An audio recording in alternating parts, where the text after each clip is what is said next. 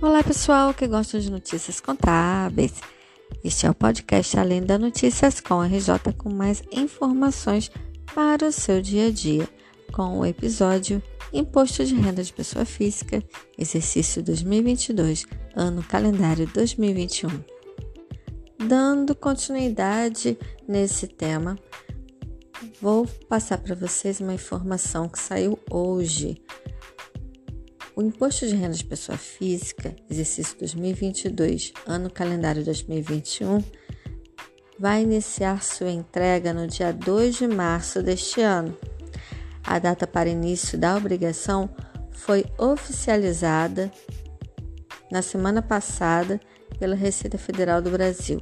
Assim, para a declaração do imposto de renda deste ano, temos o início das entregas a partir do dia 2 de março e o fim das entregas no dia 30 de abril. No ano passado, a Receita recebeu um total de 34 milhões de declarações, número 6,8% maior do que a de 31 milhões entregues em 2020. Contudo, a Receita Federal informou que espera que este ano os números sejam ainda maiores que no ano passado.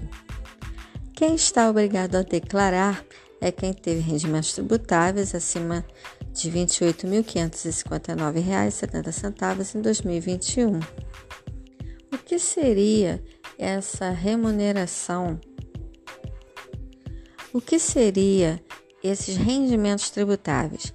Salários, 13º e remunerações de estágio, benefícios como férias, bônus, PLR que é a participação nos lucros e resultados, comissões, rendimentos de aplicações financeiras, pensões e aposentadorias, rendimentos de aluguéis, atividades rurais, como pecuária e extração, royalties, como direitos autorais, rendimentos no exterior, remunerações relacionadas a serviços prestados. Fora essa obrigatoriedade de apresentação do imposto de renda pessoa física, exercício 2022 para quem recebeu rendimentos tributáveis acima de R$ 28.559,70, quem teve rendimentos isentos acima de 40 mil também deve declarar. Aqueles que tiveram em qualquer mês do ano a ser declarado um ganho de capital na venda de bens ou realizaram operações na bolsa de valores, precisa declarar. Quem optou pela isenção do imposto na venda de um imóvel residencial para compra de outro entre 180 dias precisa declarar. Aqueles que até o último dia do ano a ser declarado tinham posses somando mais de 300 mil reais precisa declarar. Pessoas que alcançaram a receita bruta acima de R$ 142.798,50 em atividades rurais precisa declarar. Todos aqueles que passaram a morar no Brasil em qualquer mês do ano a ser declarado precisa declarar. Quem recebeu auxílio emergencial para enfrentamento da pandemia em qualquer valor e teve também outros rendimentos tributáveis em valor anual superior a R$ 22.847,76 também precisa declarar. Bem, pessoal, os rendimentos recebidos acumuladamente, o RRA, desde o ano calendário de 1989, por força da edição artigo 12 da Lei 7.713 de 1988, os rendimentos recebidos acumuladamente, independentemente do período a que correspondem, eram tributáveis no mês de seu recebimento na fonte e na declaração de ajuste anual, utilizando-se a tabela progressiva vigente no momento do pagamento, que era pelo regime de caixa. No entanto, essa forma, ou seja, essa norma, foi declarada inconstitucional pelo Supremo Tribunal Federal, STF, do que recorreu sua revogação e alterações legislativas nos artigos 12 a e 12B desse ato normativo, trazidas pelas medidas provisórias de número 497 de 27 de julho de 2010, convertidas na Lei 12.350, de 20 de dezembro de 2010, e 670, de 10 de março de 2015, convertida pela Lei 13.149, de 21 de julho de 2015. Entendeu a Corte Suprema pela aplicação da tabela progressiva mensal vigente à época de referência do pagamento dos rendimentos, quando estes se referirem a anos calendários anteriores ao do recebimento efetivo, ou seja, pelo regime de competência. Assim sendo, os rendimentos recebidos acumuladamente quando correspondentes ao ano calendário em curso, no caso 2020, é, no caso 2021, continuam tributados no mês do recebimento ou crédito, sobre o total dos rendimentos diminuídos apenas do valor das despesas com ação judicial necessária à sua percepção, inclusive honorários de advogados, se tiverem sido suportadas pelo contribuinte. Ressal... Digo, ressalta-se que se a percepção da renda ou provento acumulado quando correspondente ao ano calendário ou em curso, se der um cumprimento de decisão da Justiça Federal ou trabalhista cabível, será a aplicação da retenção na fonte segundo os artigos 27 e 28 da Lei 10.833 de 2003.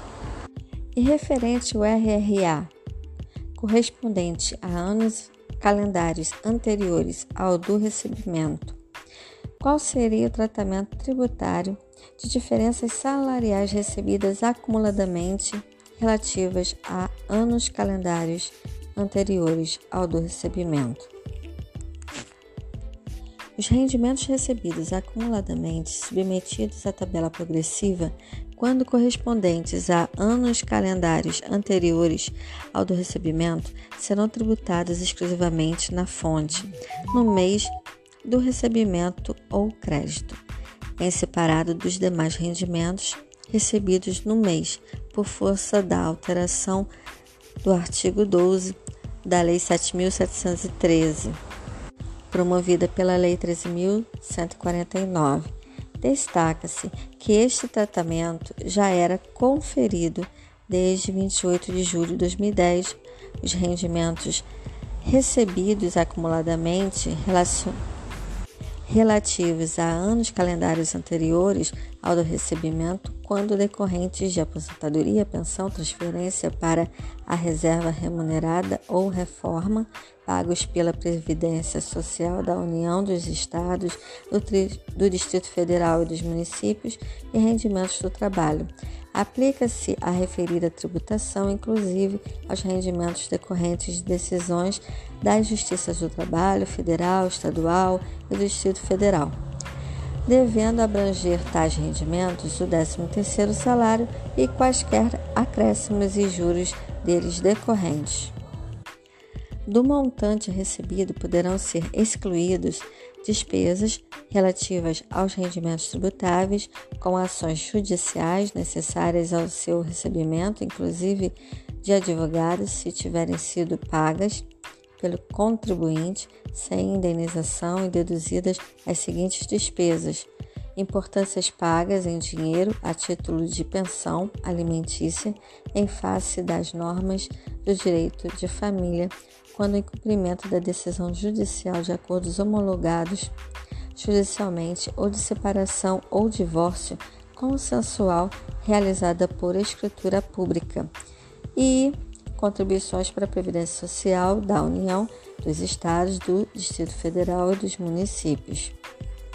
A inclusão dos rendimentos recebidos acumuladamente e respectivos dados na DAA será feita mediante acesso ao menu Fichas da Declaração no programa Imposto de Pessoa Física e selecionar a ficha Rendimentos recebidos acumuladamente para fins de preenchimento. No caso de opção pela forma de tributação ajuste anual, a opção irretratável do contribuinte, os valores relativos aos RRA integrarão a base de cálculo do imposto sobre a renda na DAA do ano calendário do recebimento. Nesse caso, o imposto decorrente de tributação na fonte efetuada durante o ano calendário pela fonte pagadora é considerado antecipação do imposto devido, apuração na referida TAA. Deve marcar essa opção o contribuinte cuja tributação dos RRA na fonte ocorreu de forma exclusiva e ele quer alterar a forma de tributação para ajuste anual. E pelo ajuste anual, e ele quer conferir a opção por essa forma de tributação. O contribuinte somente pode alterar a forma de tributação nos rendimentos recebidos acumuladamente para ajuste anual até 30 de 4 de 2021. Mas atenção, na hipótese em que a pessoa responsável pela retenção não a tenha feito em conformidade com o disposto no capítulo 7 da Instrução Normativa RFB 1500 de 2014 ou que tenha promovido retenção indevida ou a maior, a pessoa beneficiária poderá alterar a forma de tributação dos rendimentos recebidos acumuladamente para exclusiva, ainda que após a data de 30 de 4 de 2022. O benefício da isenção limita-se apenas aos rendimentos sujeitos à tabela progressiva mensal e ao ajuste na declaração de ajuste anual.